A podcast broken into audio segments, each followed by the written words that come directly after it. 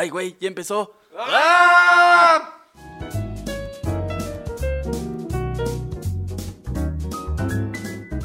Hola, ¿qué tal? Sean bienvenidos al séptimo episodio de Mi Arte Podcast, esta vez con una gran colaboración de una persona muy querida, porque aquí vamos a valorar la sana distancia, no crean que está en el foro, aquí evitamos el COVID, recuérdense, quédese en su casa, pero antes de presentarle a esta gran licenciada, sí, tenemos a alguien que sí tiene un título en esta cabina, pero les vamos a presentar primero a mi querido hermano Iván García. ¿Cómo estás, Iván? Hola, ¿qué tal? Sean bienvenidos a este bonito podcast, a este bonito experimento eh, artístico.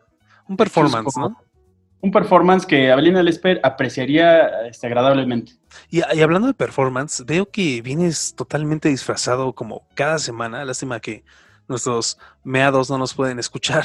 Y meados me refiero al nombre que ustedes escogieron en el grupo de Mi Arte Podcast. No al productor, claramente. Al productor que aquí está haciéndome un par de señas que... Que ya, que ya huele. Ya. Que ya huele. Pero fíjense, viene disfrazado, si mi cultura general me lo permite, de el mil usos. Este, ¿usted es cierto que viene del mil usos? Me llamo Tránsito, señor. O sea, no, no, pero usted es el mil usos, así, así se le conoce, ¿no? No, señor, Tránsito. Tránsito, así me puso mi abuelito, tránsito. Bueno, pues aquí tenemos a, a, Iván disfrazado de tránsito, supongo que lo conocerán en su casa. Bueno, ya nos dijo que está bien y permítanme yo chulearles mi disfraz, que la verdad me gustaría que lo adivinaras, Iván. ¿De qué crees que vengo disfrazado? No sé, te veo cara como de de mariachi de Garibaldi. Un poquito, de, va por ahí, o, va por ahí. O de, de, de, algún señor que se, que se quedó perdido en alguna borrachera en Guanajuato, me parece. No, no mira, te, te, voy a dar, te voy a dar la pista. Tengo una placa de metal injertada dentro de la cabeza de la cholla. Y, y lo ah, hice. a huevo, a huevo, de calaverita. No, no, no, dentro de la cholla, no, no afuera, güey. Ah, ah, este, no, no sé. Empieza con Pedro y termina con Infante. Este, José Alfredo Jiménez. No, güey. Me voy por José Alfredo Jiménez. No, güey, vengo de Pedro Infante. A ver si es cierto, cántanos algo. Te voy a cantar una parte de una de sus canciones más, más conocidas, más emblemáticas. Y va así, dice, recuérdame. No mames, Ay, ¿Cómo no, güey? Esa es la de Pedro Infante malo en la de Coco, güey. y aquí alguien que se está evitando reír, que ya le estamos viendo cómo anda sonriendo. Permítanme presentarles, es un gusto para mí presentarles a nuestra primera invitada en este gran podcast de mi arte. Y es la licenciada, antes que nada, Ana Chiquete. ¿Cómo estás, Ana? Ay, qué, qué honor de ser la primera invitada. Siento toda la responsabilidad de esto. Muchas gracias. Tienes toda... Tú, tus impresiones, solo tienes que ser muy graciosa y que esto pase las 300 vistas, entonces. Ah, ah ok. No, sí, sí, sí se logra. Sí, la, la, licenciada, como tú dijiste, porque se estudia eso de las artes. Yo pensé que era un hobby, fíjate. O sea, yo, cuando lo empecé dije, pues esto va a ser un hobby, pero ya vi que también, supongo que en tu licenciatura te enseñaron a disfrazarte. Pues fíjate, nosotros no le dijimos nada, ella, ella supongo que viene disfrazada porque escucha los otros episodios de mi arte y dijo, esto tiene que ser una, una ley. Fíjate, viene disfrazada de algo muy raro del equipo de los tomateros de Culiacán. ¿Por qué es eso? Porque aquí tiene un letrerote gigante en el que dice tomateros de Culiacán. No, y, y, aparte no viene disfrazada ella sola, viene con otros 15 atrás. Ah, son? ah yo, hay yo pensé. producción, aquí hay producción. El productor mandó a su asistente a, a, contratar gente de Culiacán que se disfrazara. Pero los contrató mudos. los contrató se mudos. conmigo, sí. es, es, como este video de, del YMCA, que todos ya estaban Ajá. muertos y solo él estaba vivo. Pues, eh, de hecho, Ana, en, en, en, en su estudio de, de, la literatura dramática y del teatro, se perforó las manos, porque ella es del método. Se hizo unos estigmas aquí y se puso los, los bastones ella, o sea, seguramente porque es muy comprometida. Es licenciada. No es cualquier cosa, ese es, es, el compromiso que tengo. Con, con, nosotros, la gran Ana Chiquete. Cuéntenos un poquito de usted. Eh, ¿Usted qué, qué, se dedica? ¿Qué, ¿Qué, hace por estos lados? Esto es Shark Tank y se tiene que vender en cinco minutos. En, en menos porque este podcast acuérdate que dura menos. No, en cinco, para que dure más. Ah, bueno. Tómate tu tiempo en presentarte, Ana. Ah, bueno. Cuéntanos desde cuándo empezó esa, esa cosquilla por el teatro. Bueno, cuando es... yo era chiquita. Cuéntanos cómo fue tu concepción, pero no, no el proceso de la concepción, sino tu, tu gestación, tu gestación. Fíjate que un 14 de febrero mis papás. Eso, eso sí es real. O sea, si nació en noviembre, las cuentas. Feliz San Valentín, mi amor. Hija del amor, de eso no, no hay duda. Pero bueno, sí. Te voy a regalar una teatrera. Ándale. Mejor la Cheyenne. Un trapo de rosas. Si yo nomás quería chocolates. bueno, pero cuéntanos, ¿a usted de qué se dedica? Bueno, yo pues hago teatro, drama y todo lo que pueda hacer para sobrevivir, ¿verdad? Asistir, dirección, producción, em, dirigir, actuar, cualquier cosa que sea necesaria relativa al teatro. Claro. Y, dime, mira, aquí, aquí en mi currículum que estoy leyendo justo ahorita, este, puedo ver que, eh, que nos mandó 10 hojas de, de, currículum. La verdad es que. Sí, mandé el resumido. Sí, no. Y ocho, son fotos. Y ocho son fotos estoy viendo. Ay, el book. El book, obviamente. book actriz. No les podemos hablar de unas fotos que aquí hay también, que solo diremos están en blanco y negro artísticas. Son arte. Esas eran para ti. ah, caray. Un fotógrafo de la activa de fotografía diría, son bellísimas. Amiga, amiga, eres arte. dice, aquí en el currículum que tengo que estudiaste y te especializaste, digamos, en dirección escénica, ¿cierto? Así es. O sea, usted, aparte de licenciada en, puedo decirle la directora licenciada Ana Chiquete. Así es, que tengo mi, compañía de, de teatro también, que se llama Colectivo Brújula. ¿Por qué? Porque la brújula siempre apunta al norte. ¡Epa! Ah. ¡Vámonos! y, y, por si usted no lo había notado por su acento, si usted no había eh, hecho la clarividencia del acento. Y, usted es tan, es tan malo con las adivinanzas como yo, no se ha dado cuenta todavía. Que, Ana Chiquete es del norte, es ese acento característico viene del norte. Pero, cuéntanos, ¿de qué parte del norte vienes? De Culiacán, Sinaloa. Ajá, vámonos. Fierro, pariente. Jalados por la costera, amigos. y justo eh, Ana Chiquete viene aquí invitada porque vamos a hablar de un tema muy interesante que es la centralización del arte en este bello país llamado México. Entonces, vamos a, ¿qué les parece si empezamos a entrar un poco en el tema? Eh, la, ciudad, la Ciudad de México es, digamos, la, bueno, bueno, no digamos, la Ciudad de México es la capital del país. Y la capital del país, ¿qué es una capital del país? a ver, a ver, clase, ¿quién me lo puede decir? A ver, usted, usted el chavito que está sacándose los mocos, dígame, ¿qué es una capital? Híjole, ya empezaron con las difíciles. Bueno, la, capital se entiende como este, este centro donde confluyen varias visiones y, principalmente donde se va a concentrar tanto el poder político como económico y cultural. Y el, aquí les vamos a hablar un poquito más acerca de la cultura que de lo demás, porque de lo demás pues no estudiamos y también no venía en Wikipedia. Y también, si, si, no nos estamos titulando, en, artes, imagínense que nos vamos a titular en ciencias políticas. Por favor, no, no espere tanto de nosotros. Esto es un podcast. Este es un, este es un bello experimento performático donde, donde toda la información que les ofrecemos viene de Wikipedia. Ahí puede checar nuestras fuentes. Como les decía, el, el poder cultural se va a concentrar en estas ciudades casi siempre, porque el poder político y económico se va a concentrar ahí y, y son ellos los que van a tener la capacidad de, de adquirirlo y de, y de un poco marcar la pauta de qué es lo que se va a consumir en, ese ámbito. Pero, ¿cómo se forma una capital? Usted, usted, ya sé que usted viene por su clase de historia de cinco segundos, porque si no, no aguantaría tanto, pero le voy a contar que desde hace muchos años a, a un par de aztecas, bueno, había muchos aztecas, pero vieron un laguito y un güey le dijo, mira, ahí hay que construir un imperio, güey. No mames, jefe, eso es un lago, va a quedar mamalón. Así dijeron. Y seguramente también se retaron, ¿no? Dijeron, culo, si no haces un imperio ahí. Ah, chingo mi madre si no. Porque eso sí, también los de la ciudad son tercos, tercos. Seguramente no iba a haber temblores. seguramente no se iban a hundir los edificios. No, ellos tranquilos, pudieron haber usado la casa del vecino que era Teotihuacán, pero la querían la sala más grande. Esos dos aztecas tenían mente de tiburón y dijeron, este es el lugar perfecto para que sea la capital de la guajolota en el país.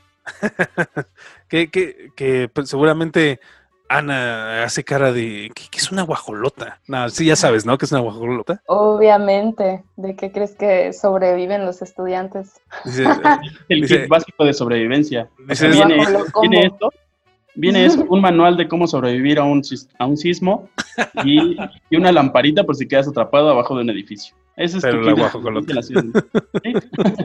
Pero con tu atolito, bien, tu atolito bien caliente para sobrevivir.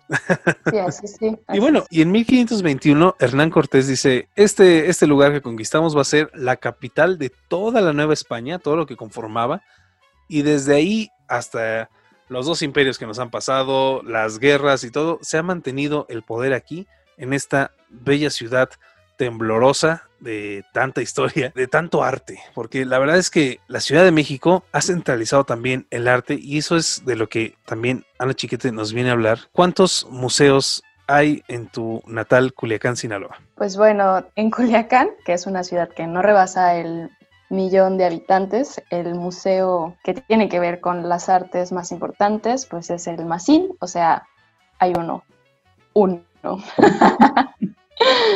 Para todos nosotros, el cual las veces que lo he visitado regularmente está vacío. ¿En serio? Justo sí te iba a preguntar. O sea, ¿y qué tanta gente va? Bueno, la vez que vi más de cinco personas era porque había una pasarela, un evento, algo Una así. carne asada, ¿no? Estaban haciendo el taco de asada grande del mundo. Después de haber hecho el aguachiles, hicieron la quesadilla Ah, claro. más grande de... Ajá. Pero, por ejemplo, ¿esa quesadilla llevaba o no llevaba queso? Obviamente llevaba queso. ese, es, es un, ese es un podcast aparte, amigo, porque... Sí, el arte, el arte de la quesadilla, ¿no? ¿Lleva queso o no? Sí, sí, sí. Eh, Y Yo más, tengo así mis teorías sobre ello, pero después hecho, podríamos. Ustedes no saben, pero, pero Ana Chiquete, su, su, su trabajo de investigación fue sobre la quesadilla y la teatralidad de, de- de pedir una quesadilla con o sin queso en la ciudad. Digo, la, los tipos de quesadillas. claro, y bueno, la, la UNAM titula a todos menos a Iván y a mí, eso es un hecho. Pero bueno, no, no son como estos em, títulos de Limba que te salen atrás del mantelito del Vips, del desechable. Un abrazo a todos los de Limba, pero sabemos que sus títulos son medio pachuchos, ¿no? Ay. Ay. y, y anda pensando en todos sus amigos de, de Limba y, y, pues cómo supo la terrible verdad que fueron al Vips. Digo, no cualquiera, no cualquiera va al Vips. Si vas al Tox no te dan nada. Bueno, te dan uno de, de la Esmeralda, de, de pintor. Sí, o, o si vas al Cinemex de ahí del CENAR, pues te dan uno de la activa de fotografía. Entonces, pues, Claro. por ahí tiene los mismos valores curriculares que muchas escuelas en nuestro país, ¿no? Pero, por ejemplo, eh, hay, voy, voy a parecer yo el loco de las conspiraciones, pero todas las escuelas que mencionamos, ¿dónde creen que están? En la Ciudad de México. Y eso es algo que no, nos vamos a encargar un poco a hablar de aquí, de, pero no sin antes preguntarte la, experiencia que tú has tenido. O sea, tú ya conocías antes la Ciudad de México, o sea, la conociste antes de venir a estudiar, paréntesis cultural, ella vino a estudiar acá a la Universidad Nacional de México, Autónoma de México, mejor dicho, eh, la carrera de literatura dramática y teatro. Entonces, ¿qué te impulsa a estudiar teatro acá? En primera, ¿qué? Y, y después, ¿cómo fue la experiencia de, de venir, si no por primera vez, a esta vez? Pues, bueno, primero ya conocía la ciudad, había ido con mi mamá cuando estaba chica y visita obligada a la Basílica de Guadalupe, ¿por qué no? Perdí mis fotos y la única foto que me quedó fue la de la Virgen de Guadalupe y un chino que me quiso tomar una foto en el castillo de Chapultepec y, le, y solo hablaba inglés y le decía a mi mamá, oh, your daughter is very beautiful, very sunny. Y me tomó una foto y me la mandó a mi correo, súper random, pero esas fueron las únicas fotos que tengo de México. Y bueno, estaba, estaba pequeña y luego volví a ir en la prepa. Volví a ir en la prepa algunas veces y bueno, la, la primera impresión es que cuando me preguntaron mis amiguitos de la prepa, ¿y cómo es México? cuando regresé, dije... Los carros vuelan, ¿Viste Blade Runner? Ah, sí. tienen escaleras eléctricas. Ah, no, eso es en Tlaxcala. ¿Qué es ¿Qué Tlaxcala? También hablando un poquito por ahí de la centralización, eh, es muy curioso cómo en, en, los estados, en los demás estados de la República se le denomina la ciudad México. O sea, como si... Le dicen México.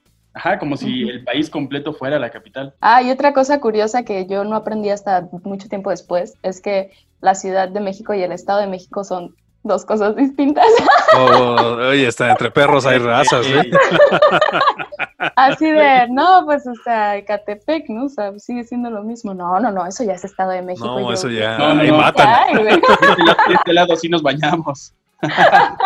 En este lado sí hay agua y lecturas. Para nosotros, el México que ustedes están diciendo abarca Estado de México y Ciudad de México. Sí. Pues ya, ya mejor díganle zona conurbada, pues ya totalmente. Pero ahora, van a decir, que Cuapa también es Ciudad de México. No, oye. Pero sí, yo me acuerdo de ver muchísimos rostros. Me acuerdo de que estaba eh, por ahí en el centro, ¿no? Por Madero, cruzando el eje central, yo creo. Y sí, eje central. Y pues ya se pone el semáforo eh, peatonal en verde y empiezo a cruzar y veo así toda la gente que viene y yo así nada más siento como si fuera una avalancha. Yo dije, ¡ah, no voy a! O sea, casi me quedé un poco parada así de toda la gente que iba cruzando y no se siguieron moviendo así y yo seguía avanzando porque dije, bueno, creo que eso tengo que hacer. Y este, y me impactó demasiado ver tantas caras, tantos rostros, es, es apabullante, ¿no? Me, me engenté, como decimos en, en Culiacán, no hay, no hay zonas así tan, están tan llenas, hay como más espacio, bueno, cuando vas en el camión muy temprano tal vez no, pero, pero nada más, normalmente tienes espacio vital que no está siendo invadido por alguien más. De, hecho. Ana fue como flick en, en, la de bichos. Dijo, la gran ciudad, y en su mente sonó tarán, tararán, tararán, tararán. de todos los bichos que obviamente eran de Estado de México. Decía, ¿cómo no se detienen? Me acuerdo una vez que iba caminando así en el metro, iba, ya estaba aquí viviendo, iba a la, escuela, y se fue la luz, tipo, creo que era por Ermita, en el transbordo así de Ermita, y se va la luz. Y yo me quedé parada, así como esperando que la luz regresara o que algo sucediera, y toda la gente siguió caminando, y yo así como que por inercia seguí caminando, ¿no? O sea, no supe qué pasó, dije, ¿qué está, qué está pasando? ¿no? Como que hay mucha parsimonia en general en, en la provincia, yo creo que es por el calor, pero pues sí, ya, ya la conocía y, o sea, esa, esa primera experiencia y luego que fui a, este, fui a grabar un programa de televisión con el que era el secretario de Educación, la vine a hacer audición y luego...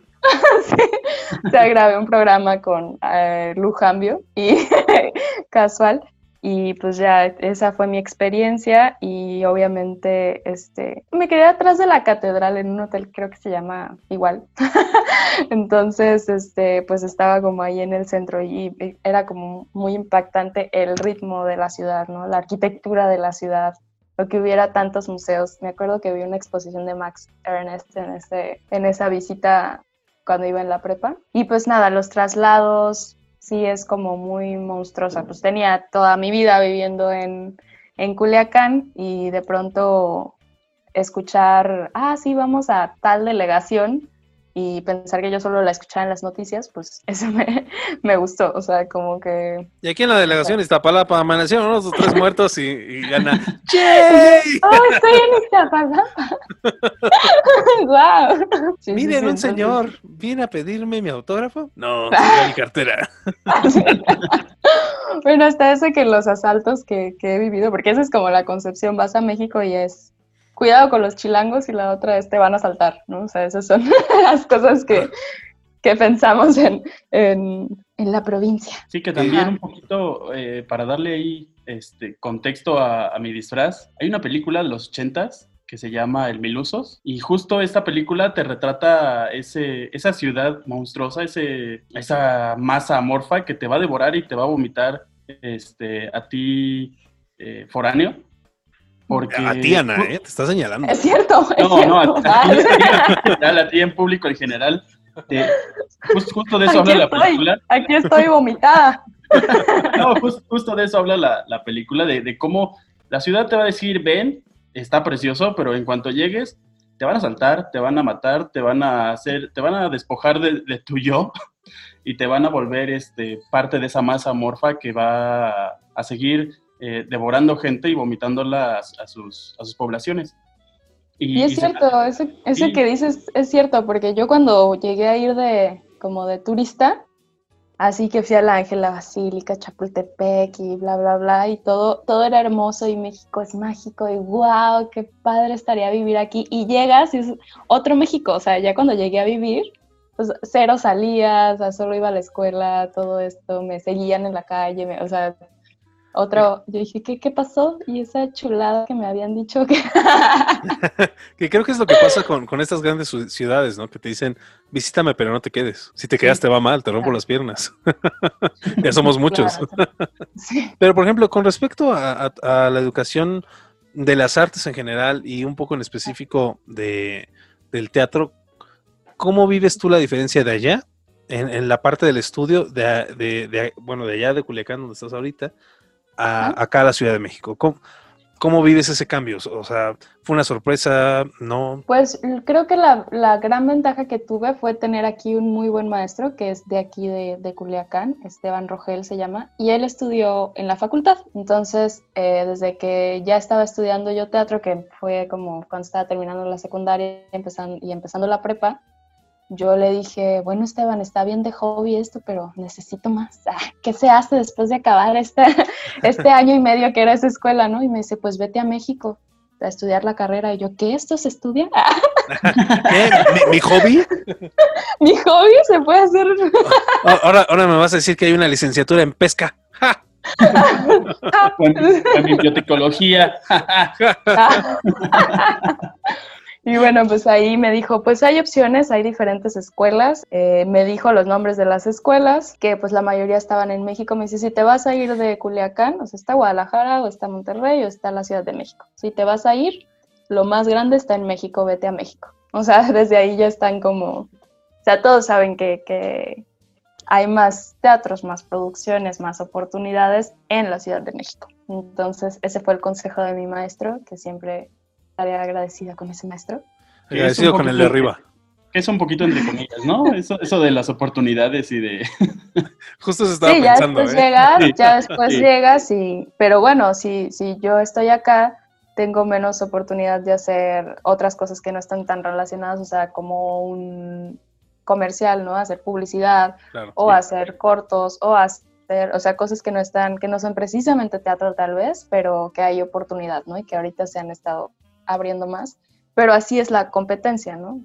Sí, cuando tú dijiste, cuando tú dijiste, ahí hay más, yo dije, ¿a ustedes les pagan? O sea, yo soy de esta ciudad y la veo terriblemente difícil en cuestión artística, o sea, no imposible, pero es muy difícil. Y aún así yo siento y veo a mis compañeros, o sea, mucho más afianzados en la ciudad que a mí, o sea, yo siempre tengo un pie aquí en Culiacán y mi corazón allá. Ah.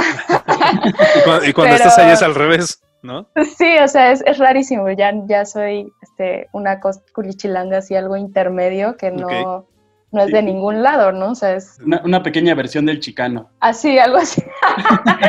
sí, totalmente. después de la cuarentena podríamos hacerte tu documental llamado Ya no estoy aquí tampoco. ya tampoco. Sí, para que no haya problemas de autor y, o sea, ya no hay forma de estudiar. O sea, si yo quiero ser, no sé, actor profesional, no hay una manera. Fíjate que para hacer, ajá, para hacer Culiacán una ciudad pequeña, que te digo, no llega al millón de habitantes, casi cualquier delegación de la ciudad tiene más habitantes que Culiacán. Este, tiene bastante movimiento cultural, o sea, el movimiento teatral es amplio. Hay eh, como diversos clanes, ah, no, lo quiero decir así, pero un poco. Se llaman cárteles, ¿no? Pero de esos no vamos a hablar. Dijimos que de esos no íbamos a hablar, Ana. Porque eso, se enojan. Eh, eh, este es un programa family friendly, entonces no, no y, no quiero, amanecer mañana en una bolsa, por favor. ya soy artista, ya no necesito eso. es lo único que le bueno, ser artística, amanecer mañana en una bolsa. Pero bueno, total que, que sí, hay, hay diversos como escuelas o maestros con, a los que te puedes acercar. O sea, yo tuve esa, esa escuela que en ese momento era la Escuela Municipal de Actuación Está otro grupo que es bastante fuerte también, que inició con Oscar Liera, que está muy cercano a la Universidad de Sinaloa, y están habiendo grupos independientes. Aquí, cuando justo cuando yo me iba a ir, se abrió la licenciatura de teatro, que en la universidad, que la verdad tiene sus deficiencias. Como cualquier otra escuela, o sea, no tiene infraestructura, no tiene salones, no tiene maestros, no tiene alumnos casi. La última generación que supe que salió creo que se iban a titular dos y si una de esas dos personas se salía o dejaba de estudiar, cerraban la carrera y la otra no se iba a poder titular. Entonces... Quédate, por favor. Quédate.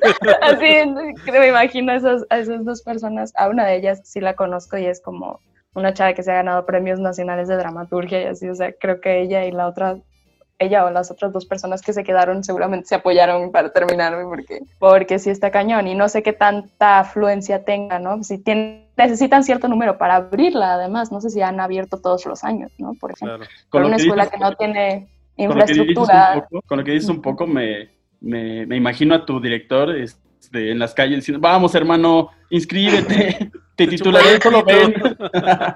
Sí, literal, así andaba así el, el coordinador, así de escríbense teatro, compartan esta información, díganle a sus amigos, iban a las escuelas buscando, reclutando, ¿no? No quiero ser actor.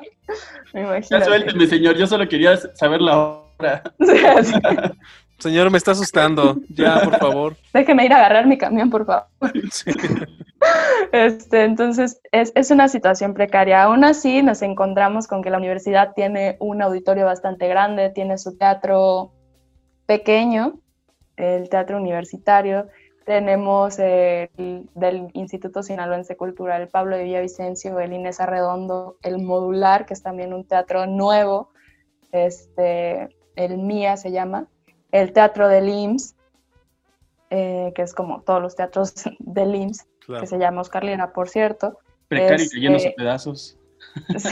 Está, está bastante bien, está bastante bien hasta, hasta eso. Y salas independientes, estamos hablando que hay, ahorita me acuerdo de cuatro espacios independientes y sé de otro que está por abrirse, entonces como que la oferta cultural que la gente vaya es otra cosa, ¿no? Que nosotros estemos queriendo hacer teatro, o sea.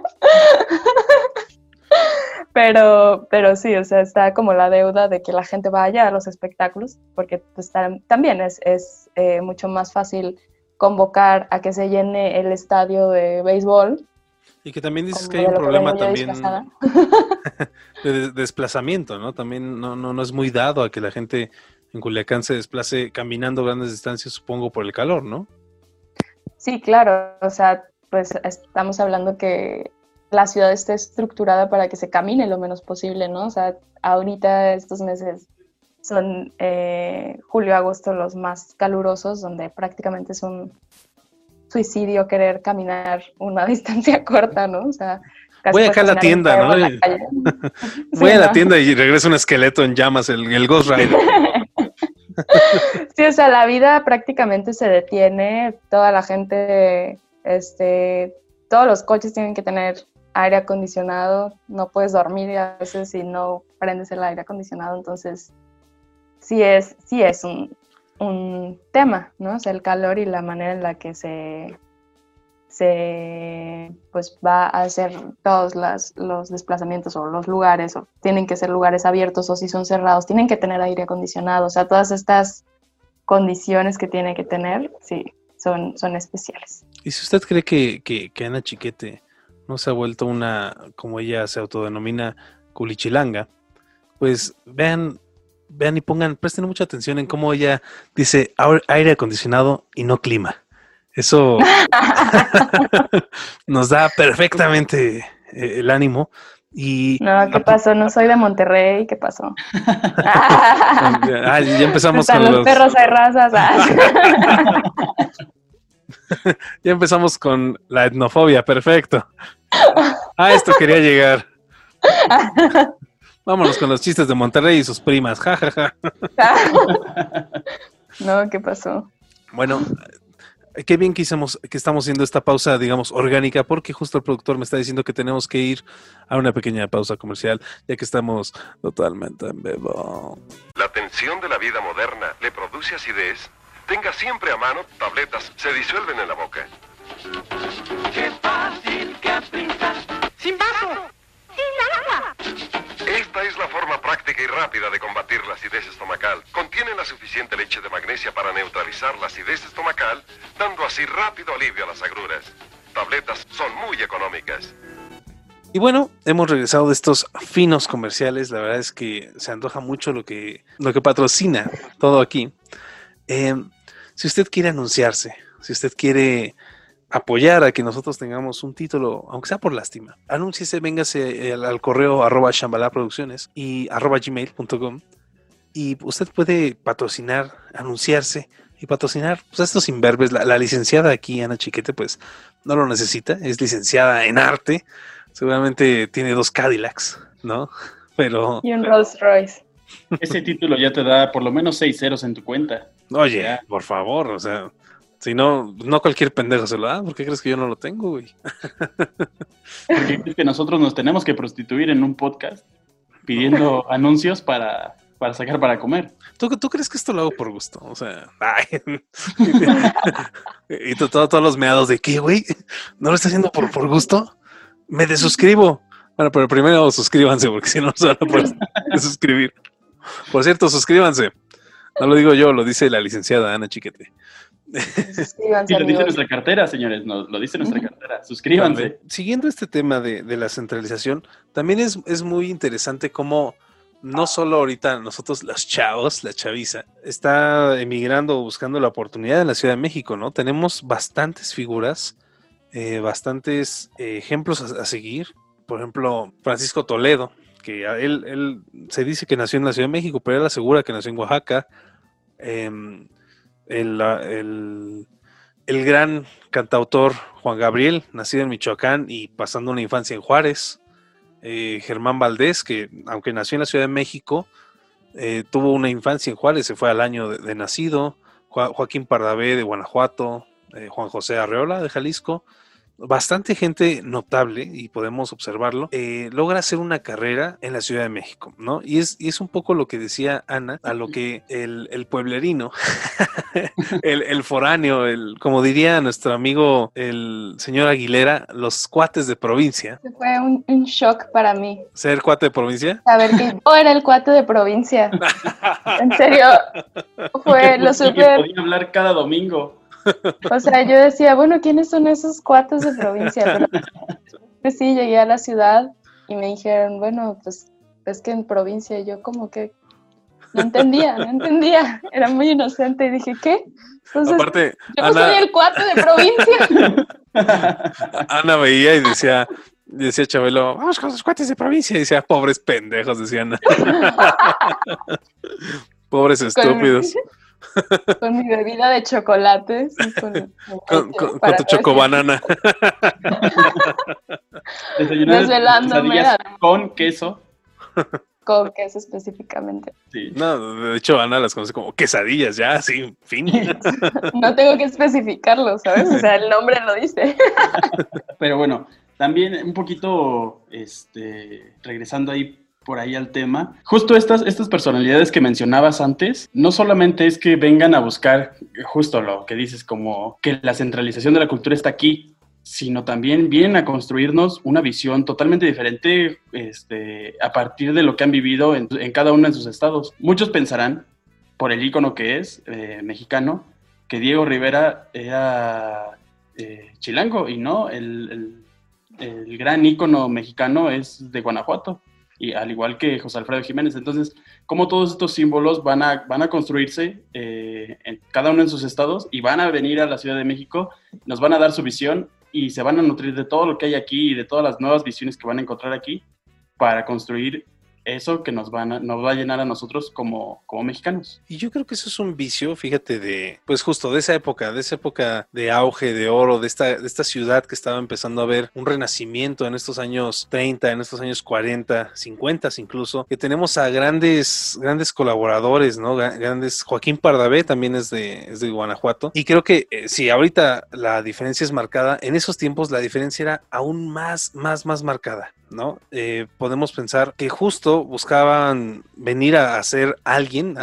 antes la- las dos, tres radiodifusoras que había estaban eh, plantadas en la Ciudad de México, pero creo que eso se volvió también la maldición de la Ciudad de México. Ahorita pensándolo y recordándolo, ¿cuántas eh, convocatorias a nivel gobierno no te dicen, salte de la ciudad, este, le estamos dando apoyos a los estados? Si tú eres, por ejemplo, Ana, de Culiacán, si tú eres de Zacatecas, hay una beca específicamente para ti, un poco lo que hace el Centro Cultural Helénico, ¿no? Que está Tlaxcal Teatro, que Puebla Bis Teatro, pero bueno, era muy largo.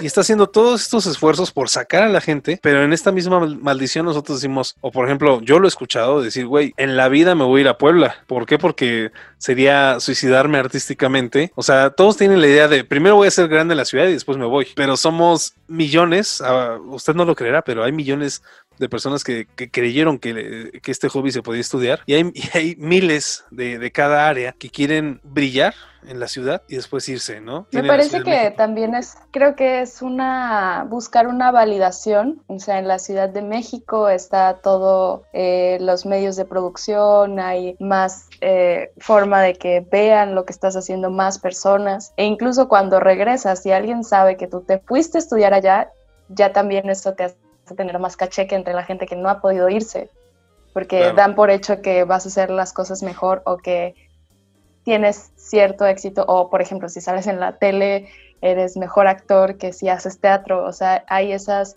mm, concepciones que también tiene que ver con como, no sé, la, la difusión que se hace la, o la calidad que de pronto no se ve de ciertas cosas, ¿no? O sea, esa, pues sí, o sea, de qué manera puedo yo que estoy en, en Sinaloa ver que alguien es bueno, bueno, si lo veo, si lo estoy- desde donde estoy lo estoy viendo, ¿no? Por eso, la, o si lo escucho, ¿no? Antes en la radio. Entonces es, es como esa manera de como hacer, como si te diera más crédito haber triunfado en la capital entre toda la gente que hay, pero aún así eso no quita que es- estar haciendo el mismo trabajo en provincias sea igual de necesario, importante.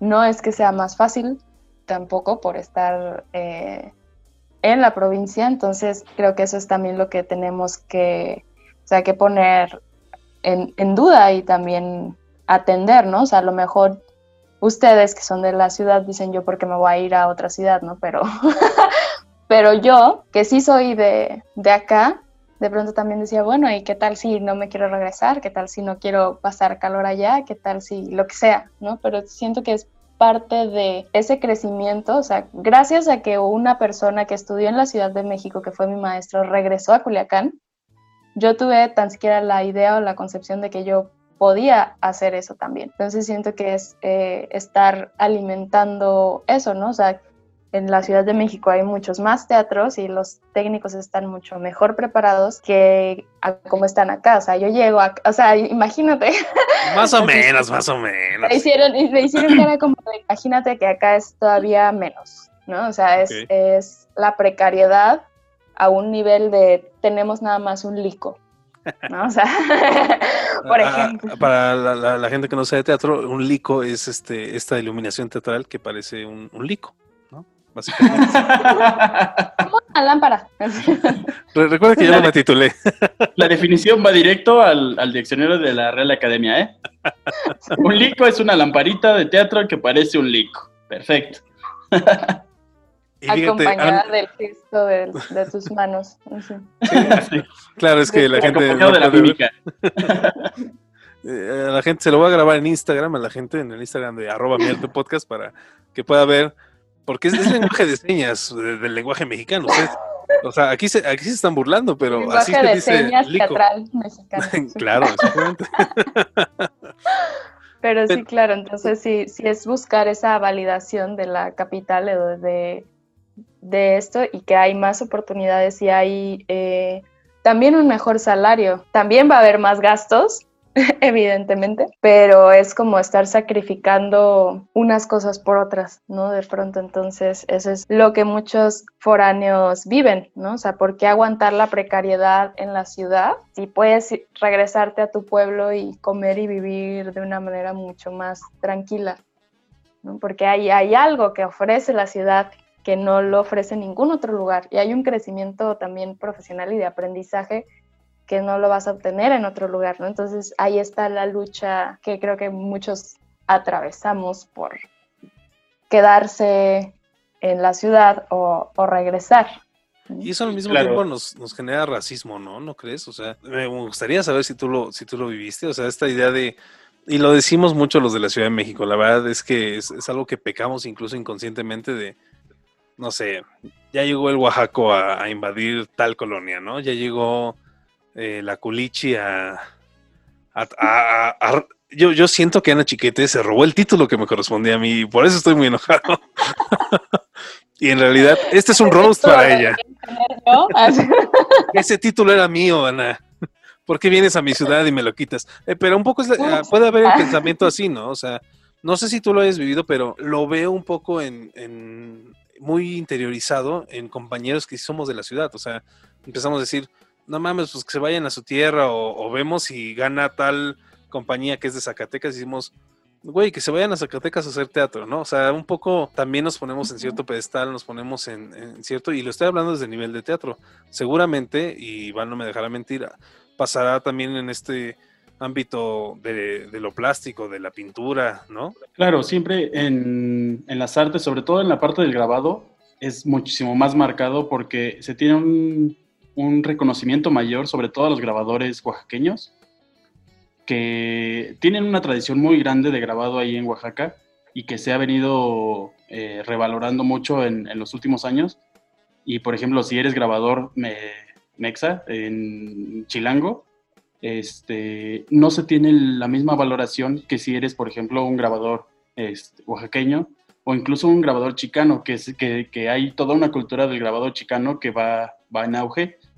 Y, este, y sí, claro, siempre, siempre va a haber esa competencia como por zonas, como por dividirte en este es mi nicho y por qué vienes y me lo quitas. O sea, siempre va a haber esa relación amor-odio entre eh, tanto los, lo- las personas que vienen de fuera con la ciudad como los que vivimos aquí y, ver a estas personas que vienen y, que transitan por aquí.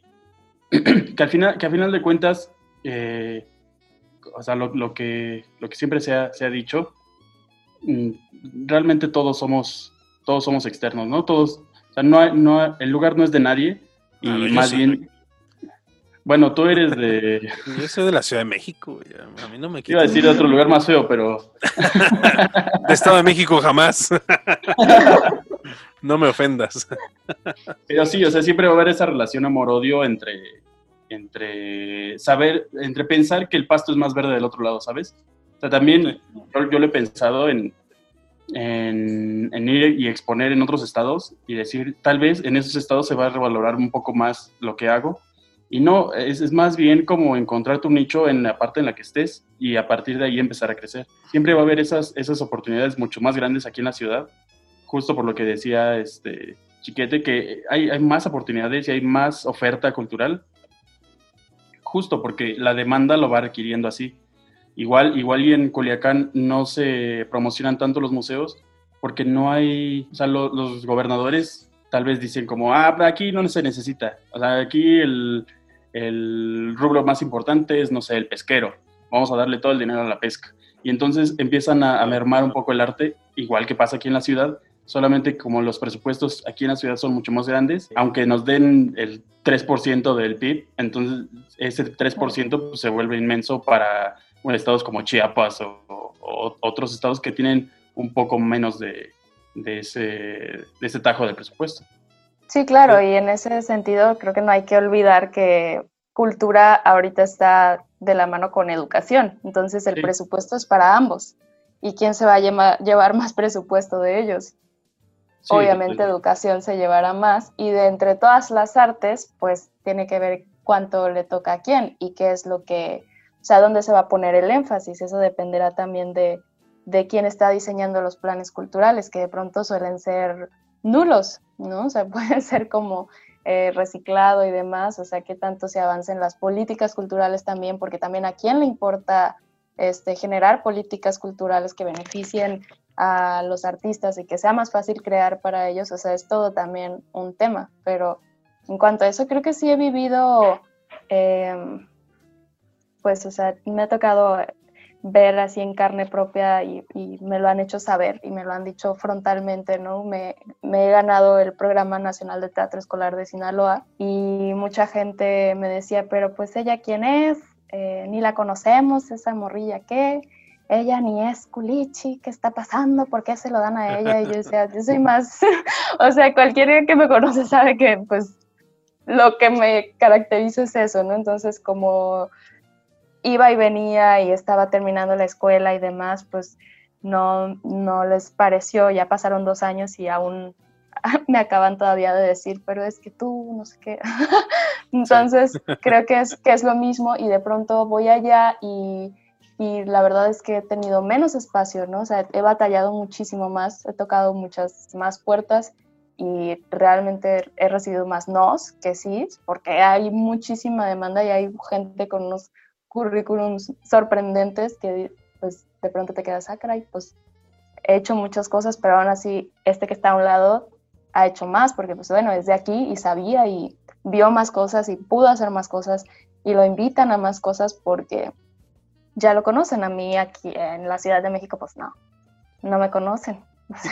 Y, también es culpa de, bueno, no culpa, consecuencia de, de, dos grandes cosas que pasan, ¿no? Este, este sistema en el que fuimos educados por competencias, las famosas competencias que padeció nuestra generación, no, no sé si las generaciones actuales lo padezcan de esa misma manera, pero, o sea, desde nivel primaria, secundaria, nivel medio superior y superior, no, esta, esta parte de la competencia, ¿no? Y justo cuando en el quehacer artístico no puedes vivir con la competencia, ¿no? O sea, me, refiero, no puedes crear si tienes en tu grupo, no sé, teatral, en tu grupo de performance, una competencia interna, ¿no?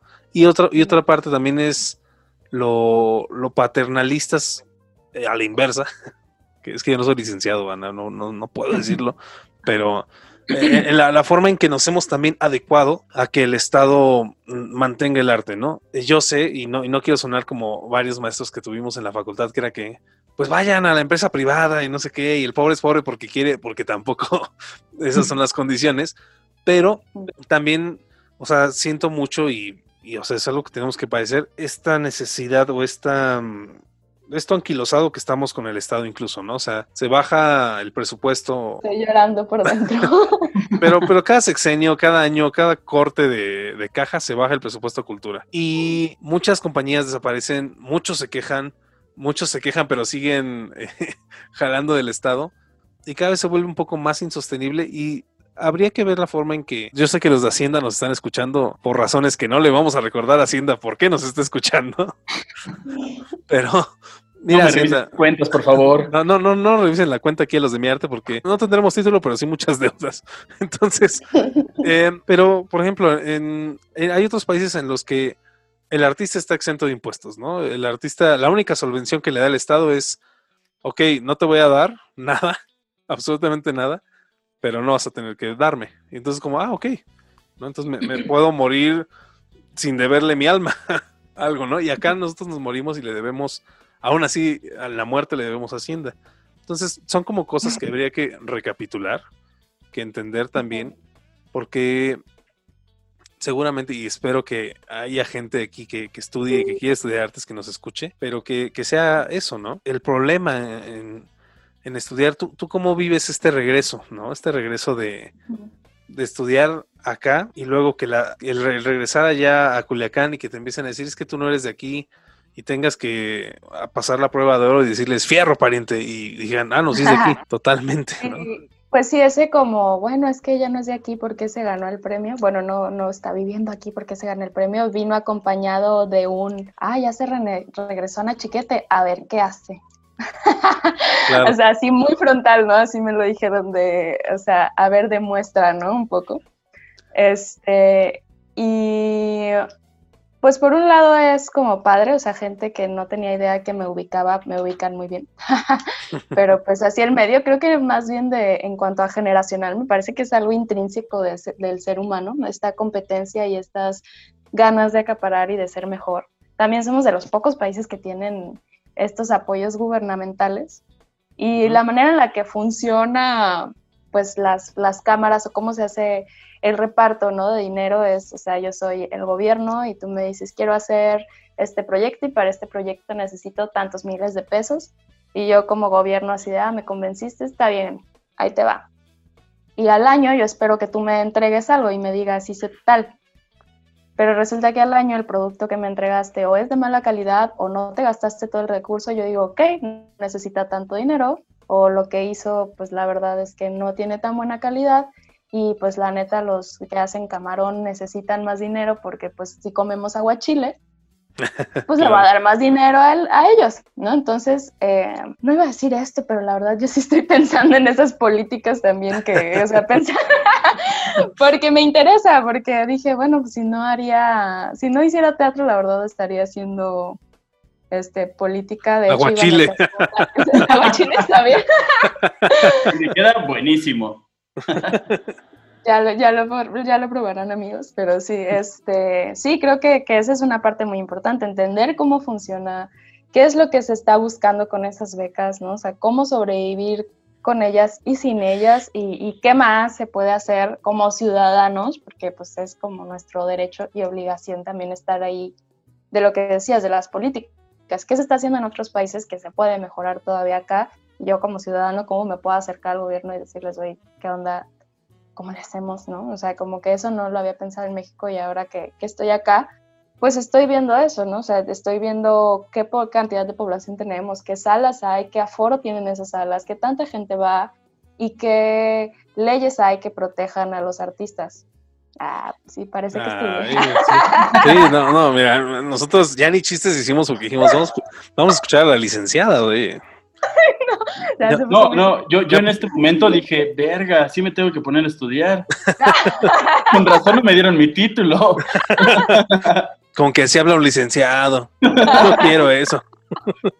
No, y, a- y aparte también, también un poco eh, lo que ha venido un poco para nuestras generaciones y sobre todo para las que vienen, es esta eh, herramienta que es el Internet, que nos ayuda también un poco a descentralizar el arte, a, volverlo un poco más global y, y también en ese hacerlo global te enfrentas ya no a una competencia de ese millón de personas en Culiacán, ni ese competencia de 20 millones eh, de, de oferta en México, sino te enfrentas a una oferta de miles de millones en, en todo el mundo. Entonces, ya, ya no nada más compites con México, sino compites con el niño chino que aprendió a tocar violín a los dos años. y, y, este, y entonces la competencia se vuelve más dura, pero también la oferta se vuelve mucho más amplia. Y nos da un cuenco ahí de refilón a, a nosotros este, para, para hacer cosas como este podcast o, o, o incluso las personas que empezaron a ver esta opción de hacer eh, teatro en Zoom, de hacer exposiciones virtuales, de hacer muchas cosas que, empezaron a darle ot- otro rumbo al arte mediante, mediante las tecnologías. Sí, este, este ejemplo que pone así, compañero, ah, sí. Creo que, creo que es, es bien interesante porque cuando estaba así planeando hacer la, que la obra por, por Zoom, yo le decía, claro, ahorita ya le puedo pasar el link a mi tía Chonita de Los Ángeles para que vea la obra que estoy haciendo, ¿no? Decir, ay, esta niña que hace teatro, bueno, pues está hasta México, no la puedo ver, no, pues ahorita sí, mi tía Chonita le paso el link y el número de cuenta y puede aportar al arte, ¿no? O sea, esa, ese romper barreras está, está padre, o sea, sí es otra cosa, tal vez no sea teatro y lo que quieras, pero son acercamientos y son experimentos y también es esa capacidad de adaptarse de los artistas y la capacidad también, ahora habrá que ver igual, ¿no? Que tanta gente externa lo está viendo y demás, ¿no? Que eso ya es como otro tema, pero el tener esta capacidad de decir, ok, órale, me voy a aventar a hacer esta obra por Zoom, me voy a aventar a hacer este podcast, no voy a, o sea, eso me parece muy valioso y que nuestra generación lo tiene eh, pues ahí, ¿no? O sea, bien, bien agarrado y nos aventamos, ¿no? Eso sí. Sí, ti- tienes toda la razón. Y, y creo que también estas nuevas eh, herramientas nos pueden ayudar a, a encontrar la democratización en cierta forma de, del arte o del quehacer artístico. También después será ver cómo de esa democratización todos sacamos algo, aunque sea para la renta, que también se vuelve difícil, ¿no? O sea, todo ahorita, por ejemplo, el coronavirus y todo le está dando a la a todos los artistas y no me quiero imaginar a- al artista tanto egresado como todavía estudiante que está no sé que estaba en un, en un cuarto que estaba en un departamento que estaba de la forma que estuviera comiendo su rico atún que es más soya que atún y de repente dicen, se para todo seis meses, ¿no? Por una cuestión meramente de salud. ¿Qué pasa con ellos, no? ¿Qué pasa con, o sea, cuántos, cuántos eh, eh, meados que tenemos aquí, que estamos totalmente en vivo? eh, dicen, güey, yo perdí, mi- yo perdí mi, mi- mi cuartito, yo, yo lo perdí. Y pues me tuve que regresar a Puebla Bis o, o a otro lado, ¿no? Querétaro. O a Querétaro. ¿no? No, Sí, ya- claro, sí duele, sí duele, es un, es un dolor extraño, o sea, tener que desplazarte, eh, o sea, yo en mi caso tenía, pues ya, o sea, los cinco años de carrera viviendo, bueno, cuatro, ah, cuatro y medio, ya cinco, ya me titulé, pero eh, estando ya te acostumbras también, pues los amigos, la rutina y es, o sea, de pronto ya era precaria la situación, conseguir cualquier cosa y ahora es, ok, súmale que ahorita eh, durante estos seis meses tal vez que, que vienen, ¿no? No se va a poder hacer, no vamos a, a ver la vida de la misma forma que estaba antes y no sabemos cuándo va a regresar la, la normalidad, ¿no? Tan mencionada. Pero pues sí, es un golpe y me, me imagino también para los que, o sea, yo agradezco muchísimo no haber estado estudiando, porque creo que el nivel de, de estrés que debieron de haber experimentado al estar probando estas plataformas para la educación fueron terribles también, ¿no? Tanto para mis papás, que son eh, profesores los dos, pues es, ah, también fue fuerte para ellos ese choque también con la tecnología, de no saber usarlo de pronto todas las herramientas, ¿no? Es distinto ir a dar una clase que tener que dar todo esto por, por Zoom, ¿no? Y todos los estudiantes que no tenían acceso, o sea, fue todo, todo un tema, todo un tema. Yo ya me iba a Entonces- titular, ¿eh? Pero Pero la pandemia, claro, llegó sí, la ¿no? pandemia y dije, voy a ser solidario con los alumnos. No me titulo hasta que esté la normalidad. No, no, y también pensar un poquito en, en todas estas personas que, que tenían el- la inquietud de viajar a la Ciudad de México para empezar su carrera este, artística o para empe- empezar a, a meterse en, este- en esos ámbitos del arte y se les truncó de, de tajo por, por la pandemia. Jefa, al, Y- al fin tengo mi primera exposición en un lugar. ¡Yay! Es, el, es en abril. No, Jay. Ah. Sí, el. COVID. Sí, Ay, creo que no se va a poder. No, fíjate que, que no. Pero sí, o sea, yo, yo iba, ten- o sea, tenía trabajo y yo dije, wow, ¿qué es esto? Tengo trabajo. O sea, iba a ir a una gira a Guadalajara, Órale. a Ciudad Juárez, tenía unas funciones ahí en Atizapán, iba a dar un taller de dirección en Culiacán, se iba a casar mi mejor amiga en Culiacán y, ¿Y no se de casó? eso pasó. Y no se casó, no se ha casado. No se ha casado, por Dios. Sí, Lo no, demás como sea, pero no se casó. No se casó aún, aún. Se pospuso. No, muy mal. Aquí, aquí siempre le decimos sí al amor. Aquí en Mi Arte Podcast le decimos sí al Sí, amor. el amor. El amor. Y, ¿Pero qué es el amor? Ah, no, ese, ese es el amor en el arte, es otra cosa. Y con este bonito mensaje de esperanzador, porque siempre, siempre hay un momento en que nos ponemos muy serios. Hay un momento en que todo este sentido millennial nihilista empieza, empieza a, a llegarnos por las venas y decimos todo se perdió, este, ya no se casó nadie, ya, ya, ya la vida, la vida no vale, no, no vale nada la vida, la vida no vale nada. Eh, vamos a irnos a, a un comercial para nuestro último bloque, en el cual eh, la queridísima, la ilustrísima Ana Chiquete, pues no, no, Licenciada. la- la- perdón, me, me- me- me- me chingo la boca, porque sí es cierto, la licenciada Ana Chiquete nos va a deleitar con uno de sus muchos talentos, eh, que será tocarnos una canción totalmente en vivo. Fíjate que estábamos... ¿Sabes qué me gustaría tomar ahora? ¿Qué? Un buen tarro de cerveza de barril. Te lo voy a servir. En efecto, ya hay genuina cerveza de barril embotellada, para que usted disfrute el placer de la cerveza en su máxima plenitud de sabor.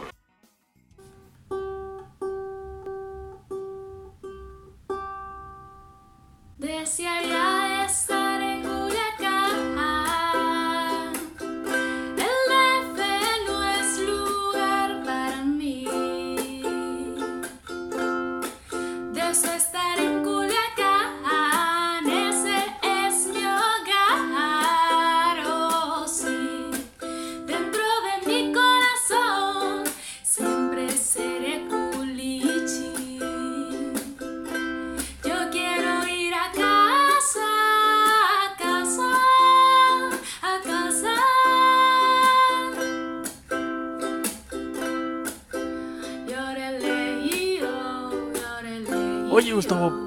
escuchar eso? ¿Será el de los tamales? No, es Ana Chiquete.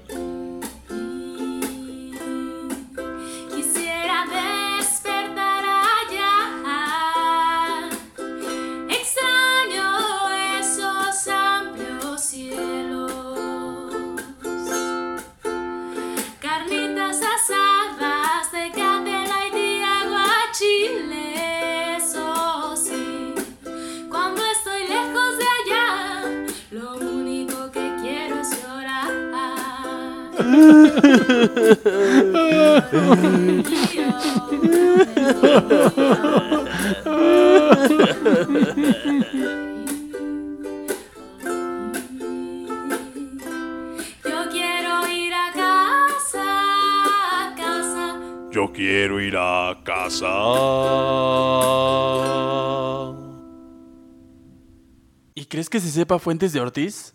¡Bravo! ¡Bravo! Y bueno, cada vez en este podcast tenemos música en vivo. eh, después va a haber enanos en vivo. Vean cómo una licenciatura en arte pues te puede dar la forma de tocar el ukulele de esa manera. Eh, Es una materia, de hecho, en, en la carrera. Ukulele 1 y 2 para avanzados es una optativa. Eh, la licenciada tuvo que hacer su examen también de ukulele para que le dieran eh, su título. Y que también, eh, no se me olvide que tiene un canal por ahí, eh, no, no- no tan escondido, porque creo que es más popular que nosotros. Los escondidos somos nosotros. Pero la licenciada decidió bajar de la nube de la youtuber estrella que es, y pues bueno, aquí también a, a mezclarse con los mortales, ¿no? Eh, qué bonita canción, te, te- te agradecemos mucho, Ana. Ya no solo es un programa de, de- de comedia, de, de arte, sino un programa de variedades, gracias a ti. Variedades, gracias. ¿no? Eh, Qué gustazo. No dejo de sorprenderme. No, es que, es que el- tú no sabes, pero la licenciatura tiene poderes que tienes que ir desbloqueando. O sea, Es como claro. el rollo del dragón. Lo abres y se destapan todos los talentos. y yo creo que en, en mi rollo de dragón sí diría, está vacío. No, ¿qué pasó? ¿Qué pasó? Yo, yo abriría mi rollo del dragón y diría, le debe 500 mil varos a Hacienda. O, o abres tu rollo de dragón y dice, al McDonald's. Viene con una gorrita incluida. Vamos a revisitar el momento pana, el momento en que la gente ejerce su, su derecho al habla, su derecho a esta, a esta participación en mi arte podcast, pero no sin antes preguntarle a la licenciada Ana Chiquete, ¿qué anécdota nos puedes dar como una foránea aquí en la Ciudad de México? Pues creo que es un gran choque en muchos sentidos. Siempre nosotros en la provincia para comer pues se hace como todo un ritual, ¿no? Nos damos nuestro tiempo y, y algo que me causó mucha impresión era como ver a la gente así, los licenciados, ¿no? Con su traje y todo comiendo parados en los puestos de tacos. Uf, Como, como que para mí lo normal siempre cuando vas a comer es sentarte. Y cuando comía luego en la facultad o en cualquier otro lugar que llegaba así a cualquier puesto, muy valiente de mi parte. Me costó acostumbrar a mi estómago a la ciudad, pero que llegaba y pedía comida y que yo estaba buscando un lugar para sentarme así, donde evidentemente no lo había, ni siquiera había banquitos ni nada. Y, y eso, como ir entendiendo que tenía que comer parada o que no iba a tener tiempo y tenía que comer caminando. y, y Ana, y Ana- no, no sabía Ana si tenía que subir su, su patita como flamingo, ¿no? Decía, "¿Cómo- ¿cómo es esto? Yo, yo no sé. Así de, no me va a hacer la digestión si no estoy sentada. Ayuda.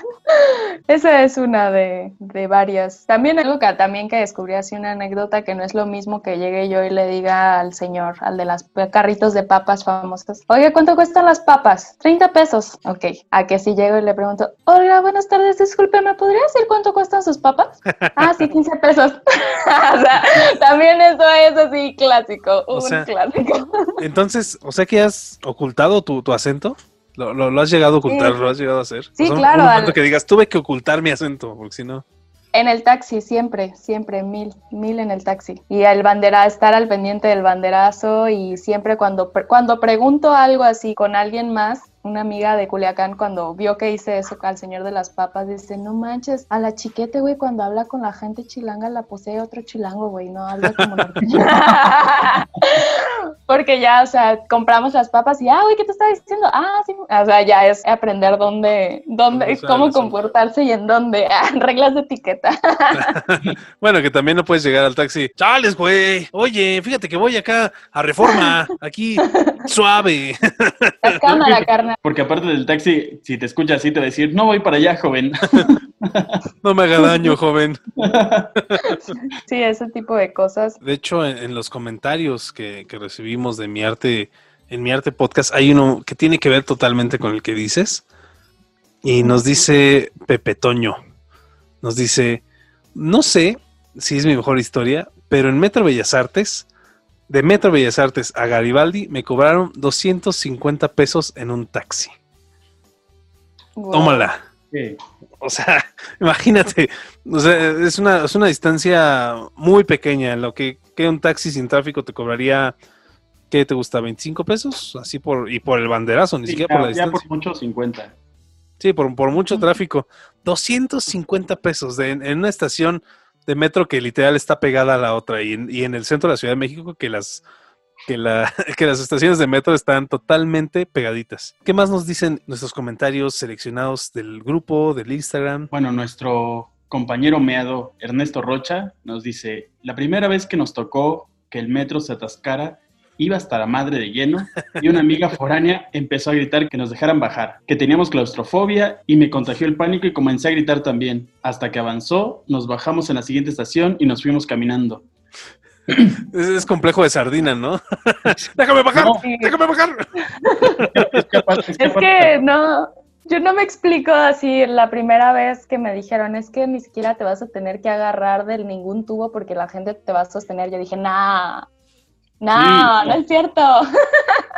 No, se, se- se vuelve un río de gente el, el metro, sobre todo si no te ha tocado, deberías experimentarlo. Pantitlán a las 7 de la mañana es una joya No. donde, por, por lo menos para subirte, tienes que esperarte, ¿qué? 10 camiones, 10, este, 10 trenes del metro.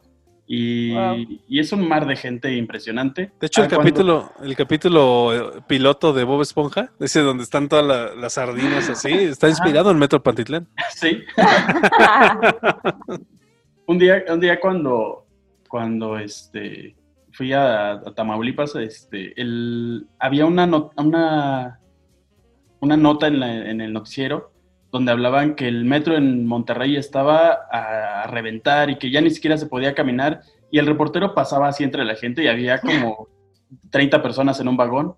Y era como, güey, no te has subido a un metro Pantitlán, no has sabido lo que es que 2.000 personas intenten meterse a un vagón eh, donde caben solamente 30, 50. Y este, o sea, la- las dimensiones en, en provincias son totalmente diferentes a las que hay aquí en la Ciudad de México. O sea, aquí, Sí. aquí no se cumple la regla de que un cuerpo no puede ocupar el mismo espacio, dos cuerpos no pueden ocupar el mismo espacio. Aquí se puede y se debe. No, y aparte, Sí, ¿cómo, Cosma cómo- y guajolota. Exacto, mientras estás desayunando y con, y con un tercer brazo que no sabes dónde, de dónde te sale, cuidas tu cartera y tu celular al mismo tiempo. Que ese tercer brazo va, va texteando por ti. Los dioses hindúes están basados en la gente del metro. Eso es, muy- eso es un dato cultural que aquí les regalamos en mi arte podcast, ¿no? Bueno, ¿qué otra anécdota nos tienen, Ana Chiquete? Aarón Zamora, que también es eh, norteño. Dice, en mi tierra al bolillo le dicen pan francés. Y cuando llegaba a decir a la panadería que si tenían pan francés, me decían que no y yo veía las canastas con bolillo y pensaba que no me querían vender por forano. Cámara, cámara, fierro, lemon pan francés. Aquí no hay, hijo. provin- Dice, ya que en provincia siempre corre el rumor de que los chilangos son unos, unas malas personas. Ah, voy a- No, que aquí, gracias, porque aquí es family friendly. No puedes decir culeros. Ay,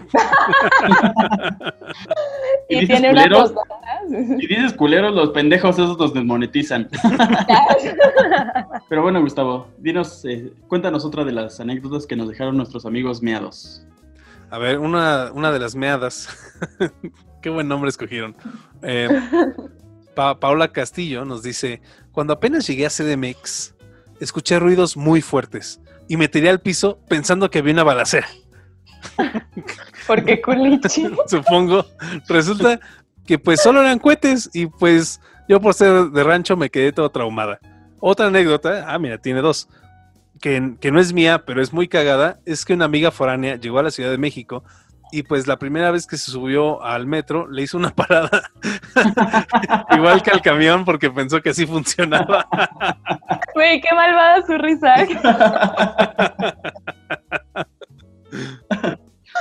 Seguramente ustedes de niños también se lo preguntaron alguna vez. Yo también hice esa broma de, güey, hay que hacer la parada porque si no, no se para y ella haciendo la parada toda desesperada y todos los demás así como, ah, pobre idiota. es, que es, es que es de esos pequeños placeres que te da eh, la ingenuidad de un foráneo en, en el metro. En el, en el metro hay que buscar qué placer encontrar porque es muy, es muy complicado. Es, Y- es- es- es un poco como ese bello placer de darle picante a un extranjero y de ver a- en qué momento van a entrar en un coma por el picante que le va a dar eh, en la lengua, que jamás ha probado en su vida. ¿Qué otra anécdota nos tienes? Al- nuestro meado, Alonso Ah. Cervantes. Bueno, Iván es Ana, Ah, ah, Vas y vale, más más dos. dos. Alonso Cervantes nos dice, cuando no tenía para comer, iba por unas muestras gratis al Costco. Bueno, eso, eso creo que creo que eso, para eso no necesitas ser foráneo, para eso necesitas ser artista. ¿Y eso qué tiene de malo, hermano? ¿Que, que la gente normal no lo hace. Yo armo mi despensa en los pasillos del Costco, pero en las muestras gratis. Mira, aquí les va una que es muy buena, muy, muy buena. Dice, dice la meada Andrea Cruz.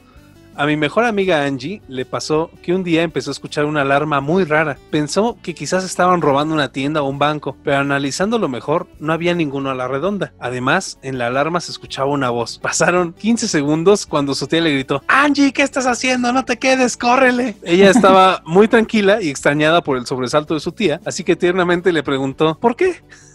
A lo que su tía le respondió frenéticamente, pues por la alerta sísmica, chamaca, mientras la agarraba del brazo y salía de su casa. Como se imaginarán, eh, Angie vivía en Mérida y Mérida no es una zona sísmica. Eh, eso, eso también es algo que ha de ser muy bonito de ser foráneo, ¿no? Así como hacerle la parada al metro, repente empiezas a escuchar, no voy a hacer el sonido porque si no, todo, todo chilango se altera cuando hace.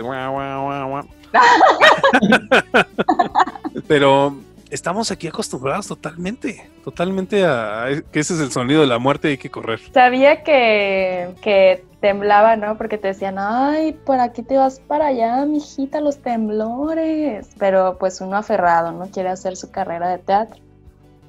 Y la primera vez que me tocó así que, que sintiera el temblor, que escuchara la alarma fue ahí en la, en la facultad, en la UNAM, y solo agarré mis cosas y salí huyendo rápidamente y ágilmente. Corriendo, gritando y empujando porque pues era de provincia.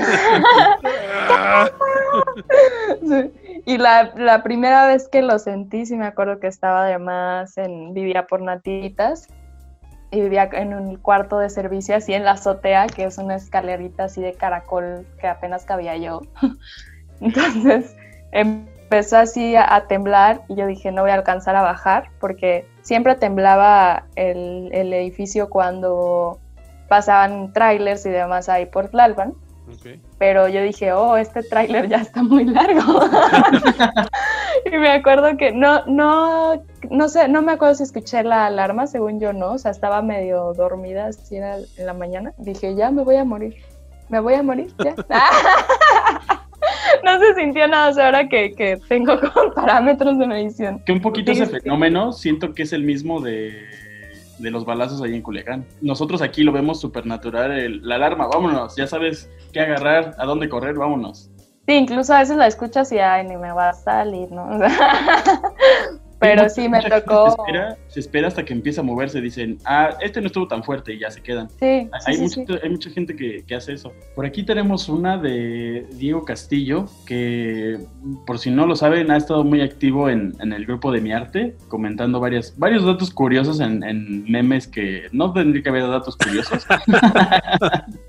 Pero se le agradece, se les agradece todas sus participaciones. Y nos dice, sí, bueno, es muy gracioso cuando pretenden decirte que hay un pozole bien chingón en tal o cual lugar. Gente, pozole chingón solo en Guerrero. Aquí le echan lechuga a lo suyo. ¡Qué vergas! Típico comentario de provinciano. hay que adaptarse. Yo en ese sentido sí creo que soy una, yo lo he dicho, culichi poco ortodoxa. Hay que entender y respetar las diferencias de, de un lugar y otro. Cada lugar tiene lo suyo y pues te aclimatas o te aclichingas, pues, punto. Típico comentario de provinciana. Hay una muy rápida de Luis Fernando Gurrola que nos dice que es un mito que, un foráneo se coma el atún. Dice, está caro, son 17 varos, lo de una lata. Compra 5 varos de huevo, 5 de jamón, un bolillo, jitomate y pa' dentro. Este hombre es un mente de tiburón, ¿eh? Yo estoy adentro. Pero Hablando de, to- de jitomate, sí, también yo llegué, a nosotros le decimos tomate, tomate no sé Culiacán, tomate al, al rojo. Y Sí, llego y sí. pido un kilo de, de tomate y me dan Muchas cosas verdes ahí. verdes y yo, no, debe tomate. Y yo del rojo, ah, jitomate, y yo tomate. Tomateros, chingada, tomateros. Y de yo, pues ese, deme del rojo, deme un kilo. Y enseñándole su playera de tomateros de Culiacán. Mire, este del, de los ¿Ves? tomateros. De hecho, a, los que no conocen a la licenciada, pues nunca se quite esa playera de tomateros de Culiacán. Se tituló con esa apuesta, o sea, y con una gorra. Fue poco ortodoxa, como ella dice, pero pues, pues costumbres, ¿no? De allá. Honranos con este último comentario. ¿Qué otro comentario, el último tienes tú, Ana Chiquete? Licenciada Ana Chiquete, perdón. Ah, muchas gracias, muchas gracias. Bueno, María Balam nos dice, me ofendí la primera vez que pedí una quesadilla de hongos y me la dieron sin queso. Y me ofendí todavía más cuando me cobraron extra por ponerle el queso. También le pedí la parada al metro varias veces. Obvio, porque si no, ¿cómo, se, ¿cómo sabe el metro que se tiene que parar? Pues obviamente. ¿Cómo sabe que me voy a subir, no? y dice, me molestaba de que me, tu- que me tuviera que agachar cuando me subía a un pecero o que mis rodillas no cupieran en los espacios de asientos y siempre ir con las rodillas en el pecho o en el pasillo estorbando. Peor aún cuando me perdía en las paradas porque alta y no veía porque las ventanas me quedaban bajas. Cabe aclarar que María mide más de 1,70. No sé si eso te iba a decir, pues que mide dos metros o qué. Es, es la protagonista de esta película horrenda de Netflix, ¿no? De Chica Alta. Sí, sí, es, es muy complicado también porque, o sea, yendo a, a otros estados, el transporte casi siempre son camiones de estos grandes Mm. o, o combis. O sea, el, el trans- el transporte de, de este pecero de- en forma de cajita de leche, creo que solamente aquí en la Ciudad de México existe y son in- incomodísimos. Eh, aquí se rompen las leyes de la física, cabrón. Y, con- y rompiendo las leyes de la física también está este episodio de Mi Arte Podcast, porque no solo es a la distancia, sino también hemos excedido el límite de tiempo que siempre nos ponemos. Vamos a cerrar aquí ahorita el episodio. Me gustaría que nos diera una última reflexión.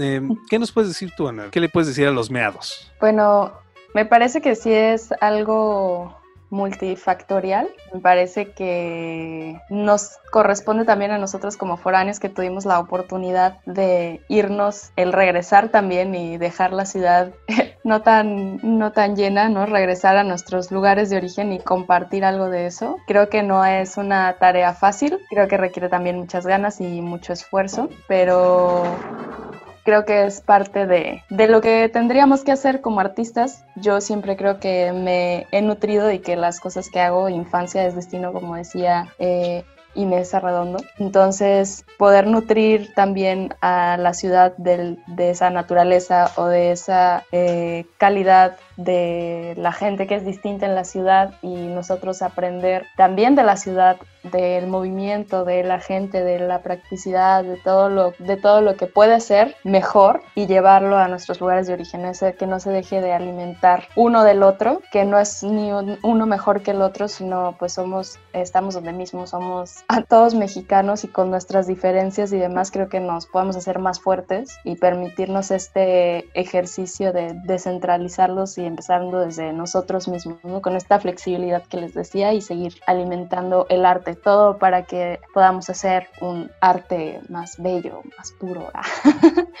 siempre buscando mejorar. Y así, señores, es como habla una licenciada. Por eso titúlense, porque les va a dar la opción de poder hablar de, de esa De manera. brillar en sociedad. Claro, o sea, Fíjate, si Iván me hubiera hecho esa misma pregunta, le diría, pues es que está gacho, ¿no? Hay que ver cómo le hacemos. Muy Si a mí me bien. hubiera preguntado, yo hubiera dicho, pues vamos para adelante, hijos, vamos para adelante y con todo. Y el Siguiente pobre es pobre pregunta. porque quiere. Pero bueno, este fue el capítulo 7 de Mi Arte Podcast con nuestra primera invitada. Eh, muchas gracias, licenciada Ana Chiquete, licenciada en Literatura Dramática y Teatro. Muchas gracias por estar aquí. En serio, para nosotros fue un placer. Nos da mucho gusto, en realidad, que, hayas estado aquí, que nos hayas compartido un poco de tu licenciadez. Y dinos en qué, en qué te podemos seguir ahorita. Te preguntaría que en qué te podemos empezar a, a ver eh, en el área del teatro, pero bueno, pandemia. Entonces, ¿en dónde te podemos seguir? Estoy consciente que tienes un canal de YouTube también, el cual, por favor, pro- promocionalo y dinos qué nos puedes dar. Bueno, pues en mis redes sociales estoy como Ana Chiquete, también pueden seguir en Facebook a Colectivo Brújula. En mi canal de YouTube pues subo covers, incluso tengo cosas haciendo ejercicio, ¿por qué no? en esta pandemia. Y tal vez próximamente esté igual en mis redes sociales, Facebook, Instagram, publicando sobre algunos eh, festivales en línea teatrales bueno, que son ahí unos experimentos, pero pues ahí voy a estar compartiendo esa información de lo que se pueda estar haciendo durante la, la pandemia para que pues lo puedan seguir y que se genere este diálogo con la comunidad miona. Ajá, muy bien. Querido Iván, ¿dónde te podemos seguir? A mí me pueden encontrar en todas las redes sociales como arroba Iván Balart y donde estaré subiendo también un poquito de los referentes y cosas de, de este episodio. Y a ti, querido amigo, ¿en qué te pueden encontrar? Me pueden encontrar solo en Instagram en arroba gusta.franco. Recuerden también seguir las redes de Shambhala Producciones en este canal, en Facebook. Únanse al grupo de Mi Arte Podcast y recuerden unirse también al Instagram arroba Mi Arte Podcast, donde subiremos referentes y fotos artísticas de Ana Chiquete. No piense mal usted. Usted ya lo veo ahí cochino metiéndose. Métase. Y bueno, pues tal vez algún día cuando tengamos muchos invitados abramos un OnlyFans de Mi Arte Podcast y hagamos dinero. Entren porque yo ya tengo mi favorita de aquí del currículum que nos mandó de, de 10 páginas. Yo tengo mi foto favorita aquí. Sí, de hecho podemos publicar en los referentes las ocho fotos que nos envió. en las cuales usted podrá encontrar la clásica Tómame una como que no me doy cuenta, aquí con mi título. Todas esas las podrá encontrar aquí perfectamente. Y recuerde que esto es totalmente en vivo. Y también recuerde que de mi arte a tu arte, yo prefiero Sentarme en el pastel. Y vámonos, al lado pariente. ¡Que vengan los chichonos! ¡Que vengan los enanos! ¡Ay, ya se cayó uno! ¿Estás bien? tan tan.